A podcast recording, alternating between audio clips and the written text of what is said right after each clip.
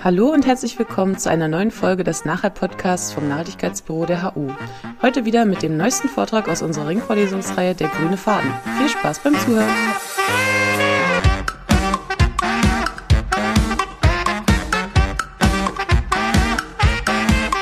Spannendes äh, Thema, nachhaltige Ernährung, individuelle Verantwortung oder kollektive Gestaltungsaufgabe. Äh, Meinerseits auch herzlichen Glückwunsch zum Thema der Ringvorlesung zwischen Individuum und System. Wir könnten auch formulieren, wie gestalten wir die Nachhaltigkeitstransformation? Und das ist ja eine sehr grundsätzliche Frage. In anderen Bereichen spricht man da über Verhältnisprävention oder Verhaltensprävention, wenn es um Gesundheit geht. Was muss sich jetzt eigentlich ändern? Müssen wir die Verhältnisse ändern, damit was anderes hinten rauskommt, etwas, was dann ein nachhaltigeres Leben ist oder ein gesunderes Leben? Äh, oder müssen wir das Verhalten der Individuen ändern? Und das ist schon eine sehr äh, polarisierte Diskussion in der Öffentlichkeit. Die einen sagen Bildung, Bildung, Bildung, Bildung und Aufklärung. Und dann machen die Leute schon das Richtige. Und andere sagen, Moment, aber wir müssen ja auch die Umgebung, in der wir alle agieren, äh, ändern, damit das hinten raus zu anderem Verhalten führt. Und das hat viel zu tun äh, mit dem Menschenbild, äh, was wir haben. Wie funktionieren wir als Individuen? Wann verhalten wir uns denn anders? Wenn wir nur genug wissen, oder reicht das gar nicht und müssen wir auch unsere Umgebung anders gestalten? Das hat auch zu tun mit unserem Staatsverständnis, denn das macht was aus, ob wir sagen, naja, die da oben, die wollen uns andauernd bevormunden äh, als große Paternalisten. Das will ich alles nicht. Ich möchte frei entscheiden jeder äh. Und deswegen soll der Staat sich gefälligst raushalten. Ich will keine Systemveränderung, die kollektiv passiert, sondern ich will mich in vermeintlicher Freiheit selber für alles Mögliche entscheiden oder auch nicht. Oder sagen wir, naja, die da oben, wenn unser Staatsverständnis so ist, dass das wir sind, die gemeinsam über so eine Institution wie den Staat in einer Demokratie unsere Umgebung kollektiv gestalten, dann fühlt sich das auch ganz anders an. Und das spielt ja nicht nur in der Ernährung eine Rolle. Äh, Im Bereich Verkehr und Reisen spielt das auch eine große Rolle. Ja, da kann man sagen, freie Fahrt für freie Bürger soll doch jeder selbst sehen. Oder man kann sagen, Moment, wir können ja auch eine Transportumgebung als Gesellschaft gestalten. Äh, denn das sind ja nicht nur Individualentscheidungen, sondern ob ich mit dem Fahrrad fahre oder nicht, hängt ja auch davon ab, ob ich mit einer höheren oder geringeren Wahrscheinlichkeit über den Haufen gefahren werde auf dem Weg zur Arbeit. Und das hängt davon ab, wie die Radwege gestaltet sind und das sind politische Entscheidungen. Oder etwa das Wohnen, das hat ja einen großen Aufschrei gegeben, wie man das kennt bei bestimmten Vorschlägen der Grünen. Jetzt wollen sie uns auch noch unsere Einfamilienhäuser verbieten. Und da kann man sich ja einerseits sagen, naja, vielleicht war das auch nicht strategisch optimal kommuniziert. Und gleichzeitig gilt natürlich auch dort, wir haben ja eine Baugesetzgebung. Wir weisen Baugebiete an der einen Stelle aus und an der anderen Stelle nicht. Wir haben auch Auflagen, wie hoch diese Häuser sein dürfen und wie die Fassade aussehen muss und so weiter. Man kann ja auch drüber nachdenken, wie man kollektiv kollektiv, inwiefern man kollektiv gestaltet, äh, wie unser Wohnraum aussieht. Aber auch das äh, sehr polarisiert. In anderen Bereichen haben wir uns schon so entschieden, dass wir kollektiv gestalten, etwa die Arbeitsverfassung. Ich bin ja zum Beispiel nicht in der Lage zu sagen, als Hochschullehrer, ach Gott, die Leibeigenschaft, das war schon, also also äh, aus, aus Sicht von so einem Fachgebiet an der Universität wäre das auch ganz klasse. Also wenn ich fünf Leibeigene hätte, dann könnten wir eine ganze Menge wegschaffen, immer so zwischen abends und morgens. Dann würden die ihre Aufgaben kriegen, die Leibeigenen, und morgens wäre das alles fertig. Und dann kann mir noch jeder sagen, ist aber nicht so schön wie die Leibeigenen. Dann würde ich sagen, ja, dann hole ich halt die Leibeigenen aus Ländern, wo es denen noch schlechter geht, als die würden gerne bei mir am Fachgebiet Leibeigene werden. Und trotzdem haben wir das in Deutschland kollektiv entschieden. Machen wir nicht Leibeigenschaft. Äh, Kurzum, was wir jetzt hier am Beispiel Ernährung diskutieren, spielt an vielen Stellen eine Rolle. Und wenn man immer gleich so tut, als sei das skandalös, dass man darüber nachdenkt, kollektiv zu gestalten, kann man sich schnell klar machen, dass wir es dort als skandalös empfinden, wo wir es noch eher weniger tun. Und bei anderen Stellen, an anderen Stellen aber völlig normal finden, dass wir kollektiv gestalten. Zum Beispiel sind wir uns wahrscheinlich nicht nur hier alle einig, sondern auch in der Mehrheit der bundesdeutschen Bevölkerung, dass wir das mit der Leibeigenschaft äh, lieber äh, sein äh, lassen wollen. Wenn wir mal schauen auf den Bereich der äh, Ernährung, dann kann man sagen, wir haben da verschiedene äh, Nachhaltigkeitsherausforderungen. Äh, die großen vier kann man die auch äh, nennen. So haben wir das getan äh, in einem Gutachten des Wissenschaftlichen Beirats für Agrar- und Ernährungspolitik aus 2020. Es geht um Gesundheit, um Soziales, um Umwelt und um Tierwohl.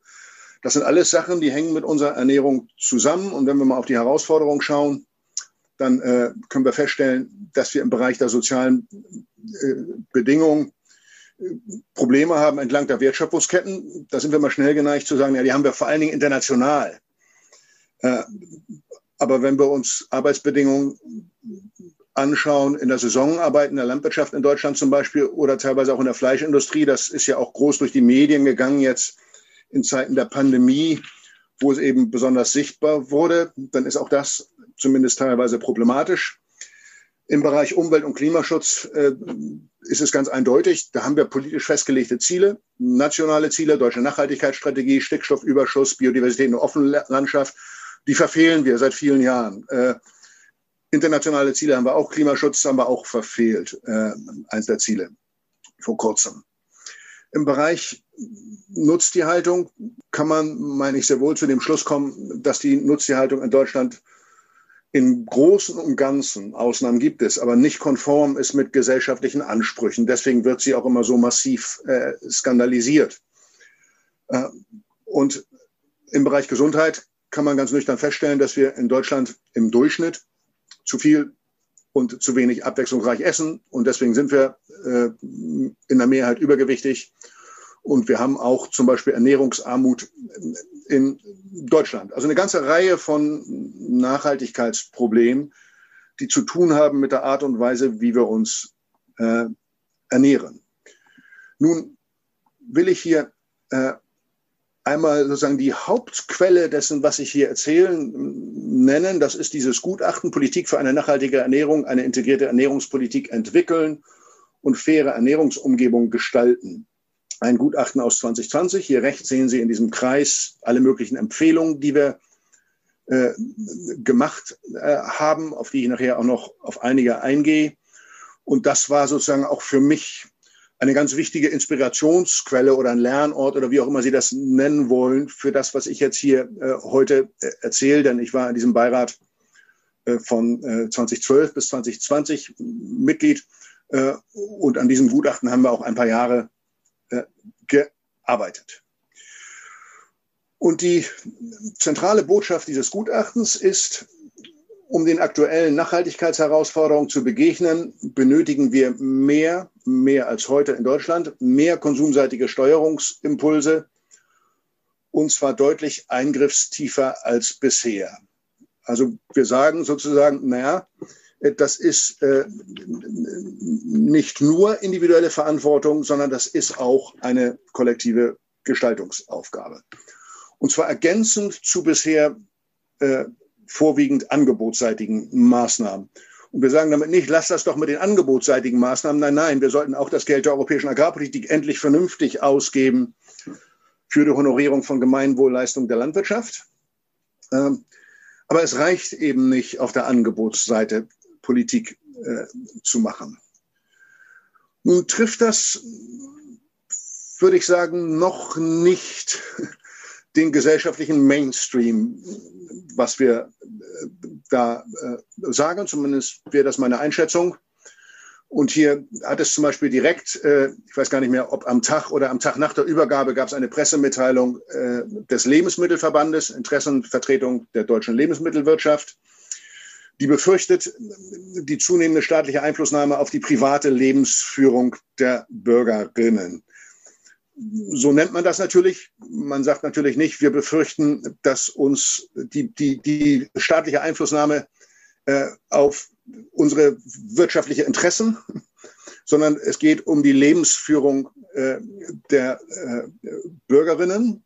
Und das Zitat, was ich hier herausgreifen will aus der Pressemitteilung, ist, das hat Herr Münnhoff gesagt, der Geschäftsführer dieses Verbandes, Unsere Aussagen zeigen eine paternalistische Lenkungsvorstellung, die den Geist des Obrigkeitsstaates atmet. Äh, und das ist hier auch klar, dass das auch einzuordnen ist äh, vor dem Hintergrund einer Interessenvertretung, ist aber etwas, was auch äh, sicher viele Menschen in Deutschland teilen würden.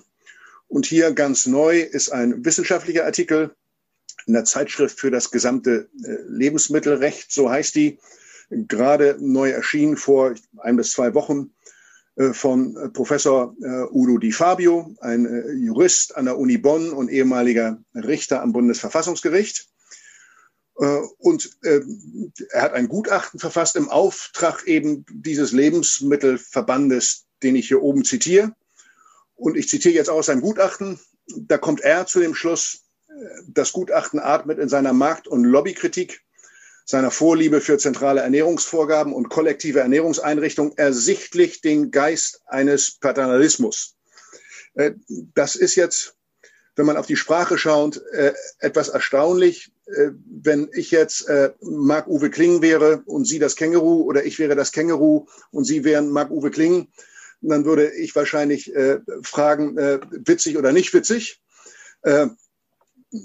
trotzdem unabhängig von diesem sprachlichen äh, Zusammentreffen hier, äh, würde ich empfehlen, wer sich sagen, dafür interessiert, wie man argumentiert, wenn man die Position einnimmt, dass wir doch nicht so stark eingreifen sollten in die private Lebensführung, dass wir also weniger kollektiv gestalten äh, sollten, äh, sich dieses äh, Gutachten mal anzuschauen.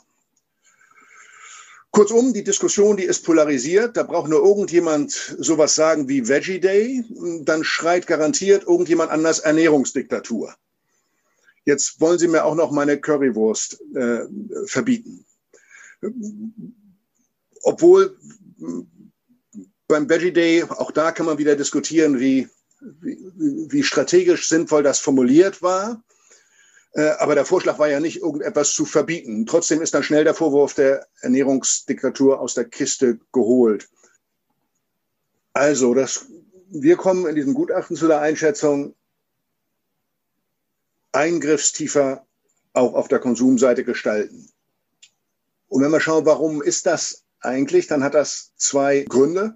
Das eine ist die Bedeutung der Ernährungsumgebung. Wir sagen, Ernährungsumgebungen sind wichtig und wir sollten sie fair gestalten. Und ich komme darauf zu sprechen, was wir mit fair meinen. Das hat eben zu tun mit unserem Menschenbild. Und unser Fazit ist, wir überschätzen die individuelle Handlungskontrolle bei Ernährungsentscheidungen. Kurzum, wenn Sie zu 90 Prozent sagen, Werbung beeinflusst mich ja gar nicht, würde ich die Auffassung vertreten, das ist eine Illusion.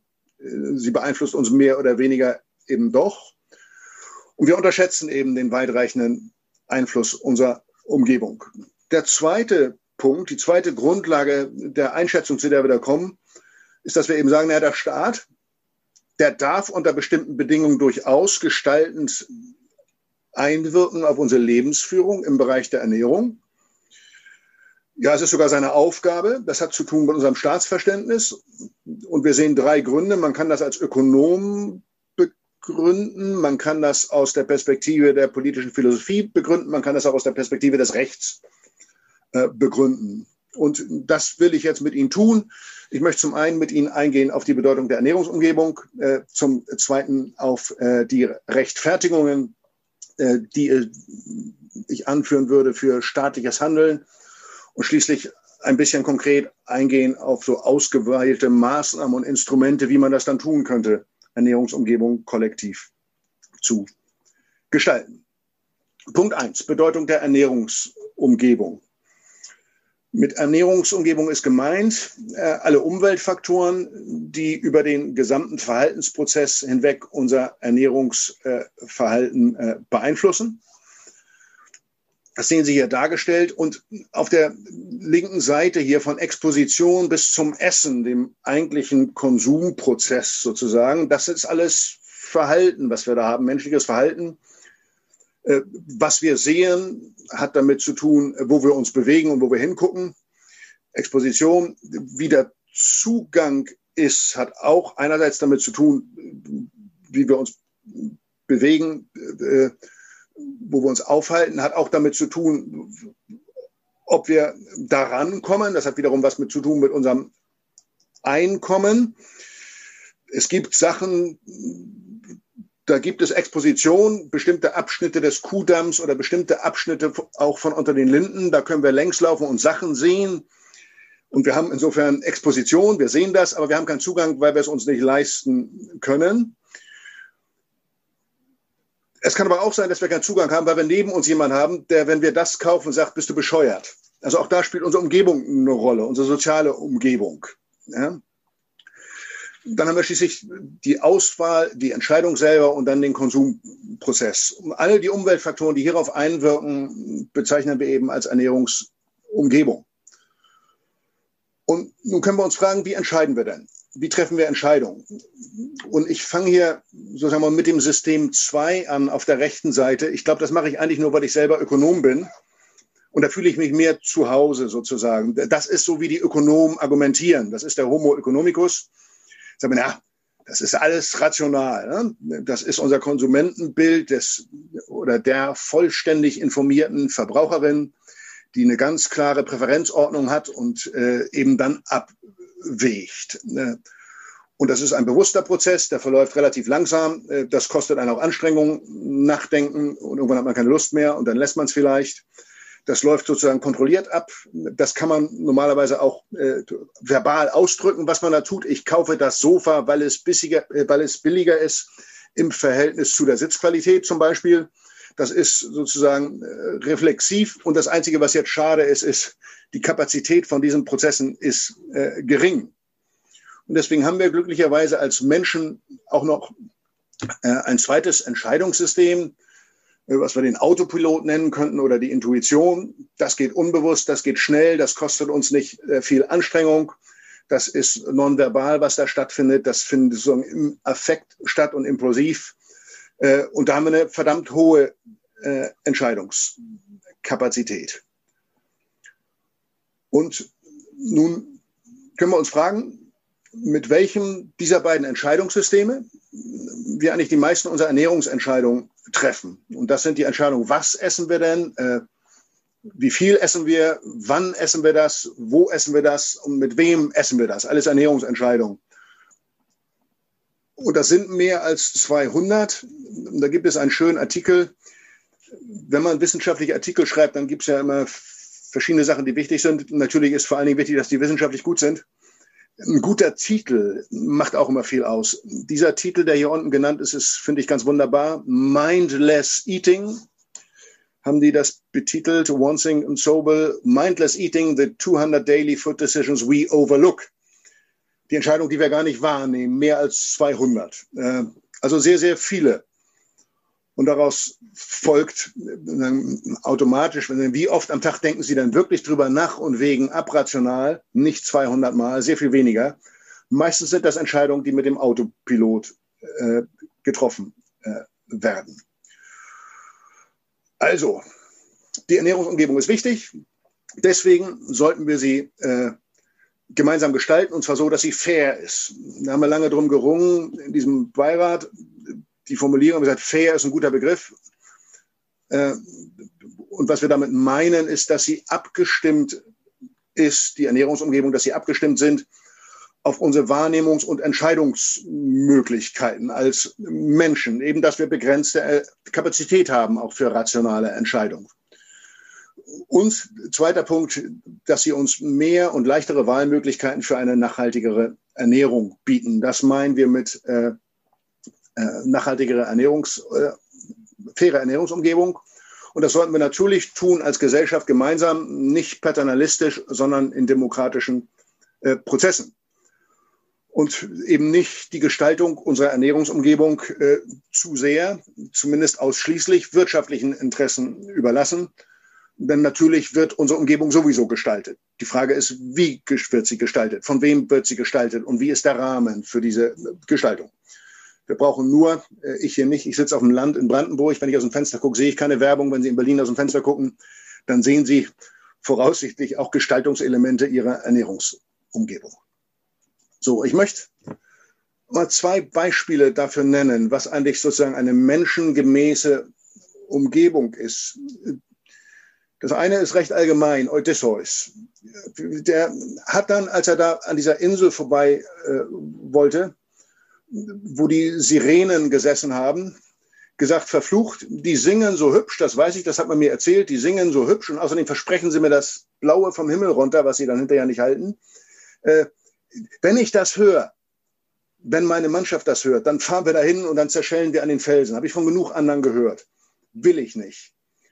Und dann hat er sagen, dafür gesorgt, dass seine Mannschaft sich die Ohren verstopft hat, sodass sie die Sirenen nicht gehört haben. Er selber hat gesagt, ich möchte die aber schon gern hören. Aber ich weiß, dass wenn ich die höre, wenn ich die höre, dann werde ich mich so verhalten, wie ich gar nicht will. Dann werde ich nämlich das Schiff auf diese Felsen draufsteuern, weil ich dann zu den Sirenen will. Ich kann gar nicht anders. Also lasse ich mich an den Mast binden durch meine Mannschaft. Und so sind die dann vorbeigekommen an den äh, Sirenen. Äh, und nun können wir uns fragen, wie dann Odysseus wohl hinterher reagiert hat. Der hat sich hinterher wahrscheinlich nicht beschwert bei seiner Mannschaft, dass sie ach so paternalistisch war und in diesem Moment ihm nicht erlaubt hat, dahin zu fahren, weil das hat er ja selber gar nicht gewollt. Und nun klingt das vielleicht komisch, weil das so allgemein ist. Nun möchte ich das auf ein anderes Beispiel übertragen. Das ist mein favorisiertes Beispiel. Bei Ihnen mag das auch Haribo-Bärchen sein oder meinetwegen, wenn Sie sich sehr nachhaltig ernähren, sowas wie getrocknete Mango-Chips äh, oder noch äh, nachhaltiger voraussichtlich Rosinen, weil die weniger Transportkilometer auf dem Buckel haben. Also irgendwas, was Sie so richtig gerne mögen, von dem Sie aber denken, Sie sollten vielleicht doch etwas weniger essen. Bei mir ist das die Vollmilchschokolade. Ich könnte argumentieren, ich möchte frei sein als Mensch. Und deswegen habe ich hier, ich sitze hier in meinem Arbeitszimmer, deswegen habe ich überall Vollmilchschokolade. Habe ich links von meinem Arbeitsplatz habe ich Vollmilchschokolade liegen, weil wenn ich dahin gucke, kann ich sie jederzeit nehmen und bin frei. Rechts habe ich sie auch. Äh, fünf Meter in die Richtung ist unser Badezimmer. Da könnte ich mir auch Vollmilchschokolade hinlegen, weil wenn ich ab und zu mal ins Badezimmer gehe, dann möchte ich auch dort frei sein, sie jederzeit zu essen. In der Küche könnte ich sie auch deponieren, im Wohnzimmer, äh, insbesondere neben der Fernbedienung des Fernsehers, könnte ich sie auch deponieren und natürlich in meinem Büro. Überall Schokolade, weil ich frei sein möchte. Jederzeit frei sein, jederzeit Schokolade zu essen. Und ich sehe jetzt die Bilder, die ich sehe, da sehe ich sie lächeln, weil das absurd ist, weil sie sofort erkennen, so verhalten wir uns nicht. So verhalte auch ich mich nicht. Ich bitte meine Frau normalerweise, wenn sie irgendwie Schokolade ins Haus holen will, die bitte zu verstecken. Äh, und manchmal, wenn ich schwach werde, dann sage ich jetzt, sag mir verfluchte Scheiße nochmal, wo die Schokolade ist. Äh, und äh, dann hat es nicht funktioniert mit der Selbstbindung. Aber das probiere ich nicht so oft zu machen, weil das natürlich auch mit einem Gesichtsverlust einhergeht. Sagen, jemand anders immer zu bitten, das zu verstecken und es dann doch wieder rauszuholen, ist ein bisschen blöd. Also ich betreibe Selbstbindung in meiner Umgebung. Man könnte auch sagen, ich gestalte mir eine faire Ernährungsumgebung. Ich gestalte meine Umgebung so, dass ich das, was ich eigentlich will, ich will nämlich weniger Schokolade essen, weil, äh, und das ist auch eine Altersfrage, ich sonst irgendwie in der horizontalen Dimension äh, sehr groß werde, äh, weil ich nur mit der Gestaltung dieser Umgebung das äh, eben auch wirklich gut hinkriege. So. Punkt zwei jetzt. Das war die Bedeutung der Ernährungsumgebung. Äh, was sind dann eigentlich die Rechtfertigungen für staatliches Handeln? Haben wir die Perspektive der Ökonomie, externe Effekte. Ich weiß nicht, wie viel von Ihnen äh, Wirtschaftswissenschaften studieren. Wahrscheinlich sind ein paar dabei. Klassisch irgendwo drittes, viertes, fünftes Kapitel in den ganzen Einführungstexten äh, in die Volkswirtschaftslehre. Dann kommen wir die externen Effekte und die öffentlichen Güter. Dann sagen wir, es gibt Marktversagen, da funktioniert der Markt nicht. Wenn das, was wir tun bei einer Markttransaktion, sich auswirkt auf andere Unbeteiligte, die an dieser Transaktion nicht teilhaben, dann sind das externe Effekte. Und wenn die ganz doll sind, äh, das können positive sein oder negative, dann können wir darüber nachdenken, wie wir kollektiv handeln, um diese externen Effekte mit einzubeziehen in die Entscheidungsfindung. Die CO2-Steuer wäre so ein klassisches Instrument. Eigentlich völlig unbestritten innerhalb der Wirtschaftswissenschaften, wird trotzdem in der politischen Diskussion auch gerne vergessen und dann so getan, als würde die Einführung in die Volkswirtschaftslehre nach der Einführung der Angebots- und Nachfragekurve und dem Marktgleichgewicht aufhören. Die saubere Lehrbuchlogik ist dann, wenn wir das internalisieren sollen, sollten wir dort ansetzen, wo diese externen Effekte entstehen. Und das im Ernährungssystem häufig in der Produktion der Fall. Das ist ja nicht so, dass wir mit einmal massiv Methan ausstoßen, wenn wir Rindfleisch essen, sondern das Methan wird von den Rindern ausgestoßen die wir dann hinterher essen. Und das heißt, diese Externalitäten, die entstehen äh, in der äh, Produktion. Und dann sollten wir doch eigentlich am besten da ansetzen. Dann brauchen wir doch nur tierische Produkte in der Produktion besteuern. So die Lehrbuchlogik. Und ja, wenn wir das könnten, dann wäre das auch ganz toll. Aber die Realität ist leider anders. Wir leben in offenen Märkten und unser politischer Gestaltungsraum ist durch politische Grenzen eingeschränkt. Wir können nicht sagen, in Deutschland, jetzt sollten wir mal die Rindfleischproduktion in Brasilien besteuern. Äh, Herr Bolsonaro, äh, übrigens wollen wir nicht nur, dass Sie Ihren Regenwald nicht roden, wir möchten jetzt auch, dass Sie eine Steuer erheben auf Ihre Rindfleischproduktion, weil uns die Externalitäten Ihrer Rinder nicht gefallen. Äh, aussichtslos. Oder, wenn man nicht ganz so pessimistisch sein will, ein sehr, sehr dickes Brett für Jahrzehnte. Deswegen äh, kann es gute Gründe geben, im Konsum einzugreifen, denn sonst kriegen wir das, was wir Verlagerungseffekte nennen, Leakage. Wir können jetzt hier bei uns die Produktion besteuern an tierischen Produkten, dann werden die tierischen Produkte teurer in der Produktion hier und dann importieren wir sie halt, weil wir in offenen Märkten sind und das nennen wir dann Leakage und deswegen die ganze Idee vom Grenzausgleich. Also alternative Strategie, weniger tierische Produkte konsumieren. Weil wenn wir das tun, notgedrungenerweise werden dann auch weniger tierische Produkte produziert, weil letztendlich auf globaler Ebene produzieren wir das, was wir konsumieren. So, soweit die Logik der Ökonomie. Äh, Perspektive der politischen Philosophie. Einerseits sowas wie liberales Neutralitätsprinzip, mal etwas flapsig formuliert, ich entschuldige mich bei den Philosophiestudierenden unter Ihnen. Ich bin Ökonom und habe da eigentlich keine Ahnung und plapper eigentlich sozusagen nur das nach, was mir dann Philosophen irgendwie mühsam erklärt haben. Äh, da wäre die Kernaussage, der liberale Staat soll sich raushalten, wenn es um die Definition des guten Lebens geht. Klingt auch erstmal ganz sympathisch. Das ist völlig meine Sache, ja. Das möchte ich doch selbst wissen. Also ob ich jetzt irgendwie äh, hinterher eine Cola trinke oder ein Bier oder ein Leitungswasser, äh, Staat halte ich raus. Gleichzeitig gibt es auch sowas wie das Schadensprinzip, was besagt, der liberale Staat darf dann in die Freiheit von Individuen eingreifen, wenn es dazu dient, Dritte vor Schaden zu bewahren. Oder in anderen Worten ausgedrückt, der Staat darf eingreifen, auch ethisch begründet zu sagen, weil unser Handeln die Möglichkeit anderer Menschen und zwar heutiger und zukünftiger Generation, ihre Bedürfnisse zu erfüllen, einschränkt. Also eigentlich ganz ähnlich wie externe Effekte, weil unser Handeln andere betrifft. Was ein bisschen anders ist bei den Ökonomen, ist das meistens graduell. Äh, die kommen dann selten zu dem Schluss, dass man was verbieten muss. Und man, ja, wenn das einen externen Effekt verursacht, dann müssen wir das besteuern, sodass es weniger gemacht wird. Aber bestimmte Entscheidungen betreffen wir gar nicht mit den Argumenten der Ökonomie. Denken wir etwa an die Regel, dass wir unseren Nachbarn nicht erschlagen dürfen, weil er uns zum Beispiel ärgert, weil er immer am Samstagabend sehr laut mit seinem Laubbläser Laub von links nach rechts bläst.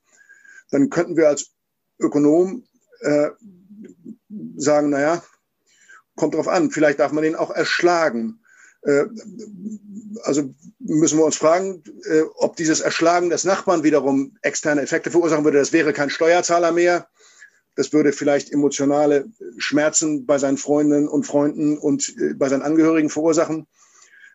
Und wenn wir dann diese Externalität des Erschlagens berücksichtigen, dann sollten wir ihn nicht erschlagen. Aber nehmen wir an, der Nachbar ist alleinstehend. Der hat vielleicht auch gar keine Freunde und Freundinnen und auch keine Familie und vielleicht zahlt er auch gar keine Steuern, sondern lebt sozusagen von Transfers.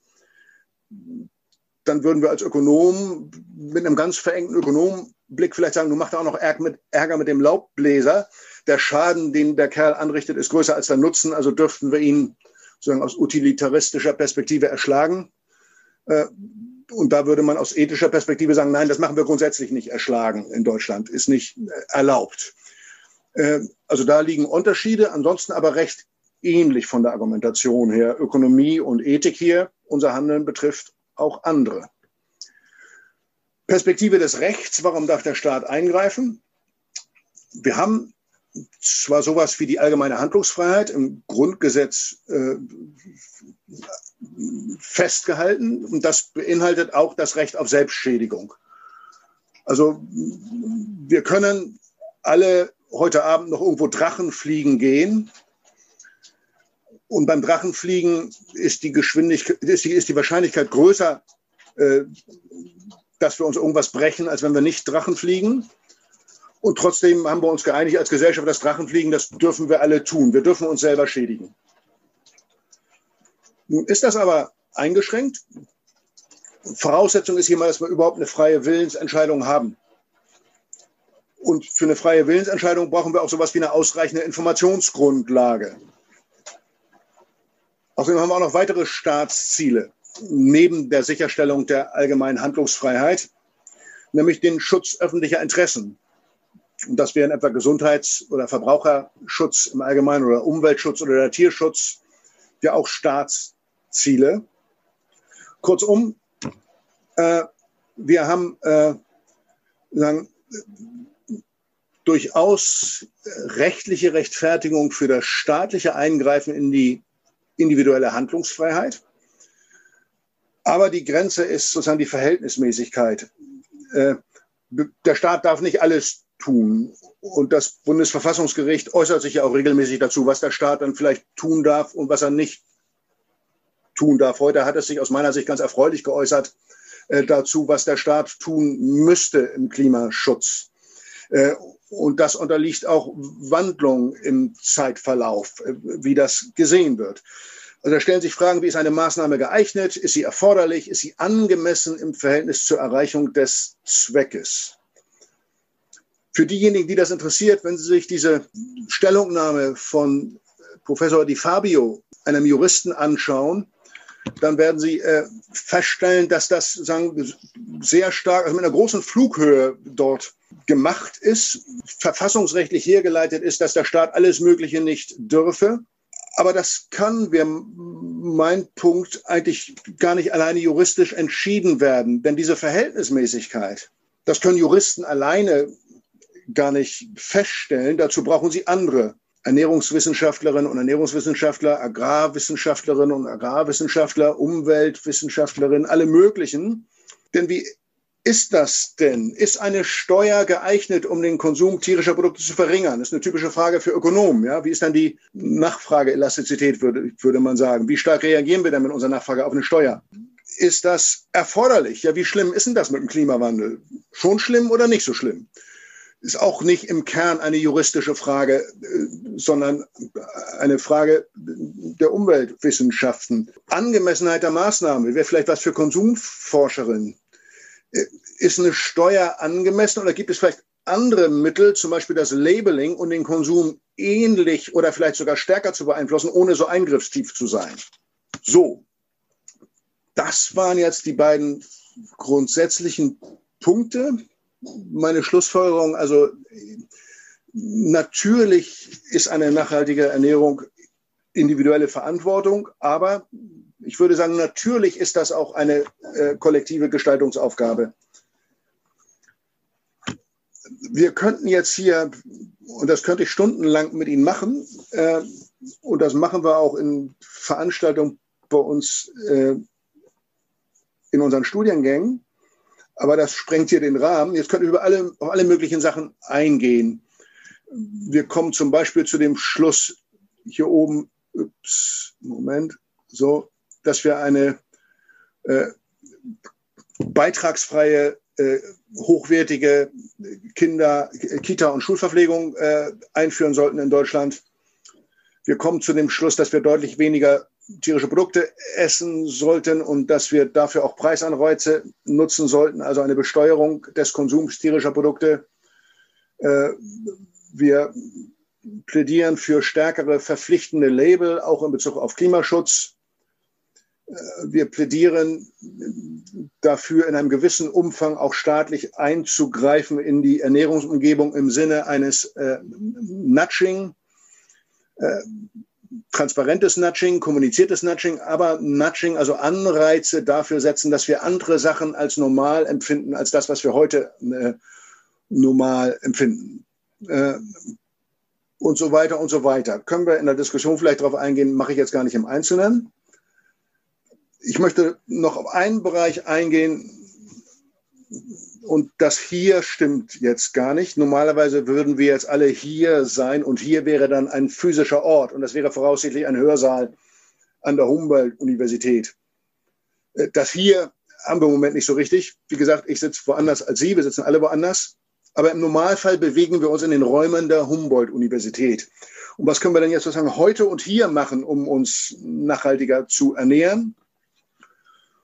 Und da ist es, glaube ich, wichtig festzustellen, dass diese Frage Individuum oder Staat natürlich sehr polarisiert ist, insbesondere wenn wir jetzt den Staat vor allen Dingen repräsentiert sehen im Sinne der Bundespolitik. Wir haben ja vieles darunter, politisch, die Länder, äh, die Städte, die Gemeinden, äh, die Kreise. Äh. Wir haben aber auch noch alles Mögliche dazwischen. Wir haben die Privatwirtschaft, die auch gestalten kann. Und ja auch in vielen Bereichen die Positionierung in Bezug auf Nachhaltigkeit inzwischen betrachtet als ein Geschäftsmodell und gerne dokumentieren möchte, an welchen Stellen sie besonders nachhaltig agiert, äh, weil man sich davon Wettbewerbsvorteile äh, äh, verspricht. Und es gibt alle möglichen zivilgesellschaftlichen Organisationen, ähm, Ernährungsräte, die sich jetzt speziell darauf fokussieren, aber es gibt auch uns als Universität. Und da sind natürlich Mensen klassische Orte, wo Ernährungsentscheidungen getroffen werden. Und da kann man sich überlegen, wie man das gemeinsam gestalten will, äh, wie also die Räume gestaltet sind selber.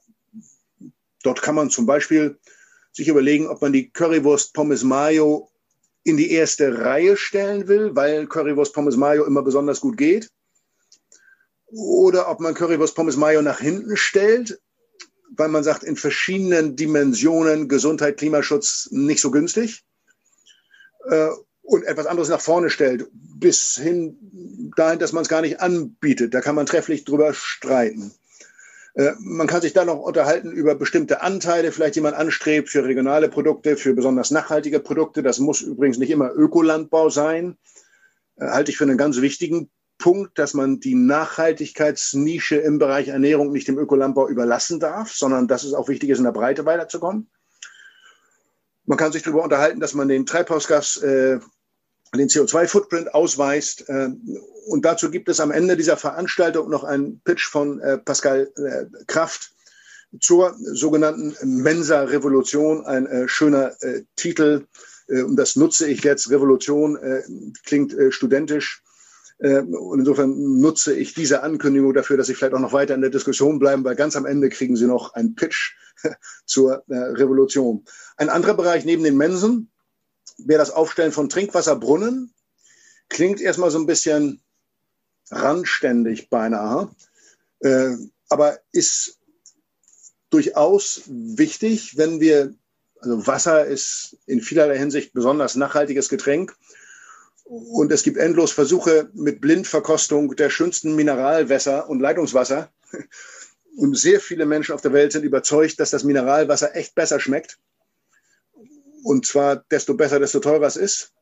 Und bei diesen ganzen Blindverkostungen kommt immer raus, dass auch die Leute, die überzeugt sind, dass das besser schmeckt, den Unterschied gar nicht schmecken können. Äh, das schmeckt also im Großen und Ganzen nicht so anders. Zumindest im Verhältnis zu unserem Leitungswasser in Deutschland. Das schmeckt nämlich im Allgemeinen nicht ganz fürchterlich nach Chlor. Äh, und natürlich ist Leitungswasser als Trinkwasser unendlich viel nachhaltiger, äh, weil es eben nicht äh, in Plastikflaschen abgefüllt wird oder in Glasflaschen und dann viele Kilometer transportiert.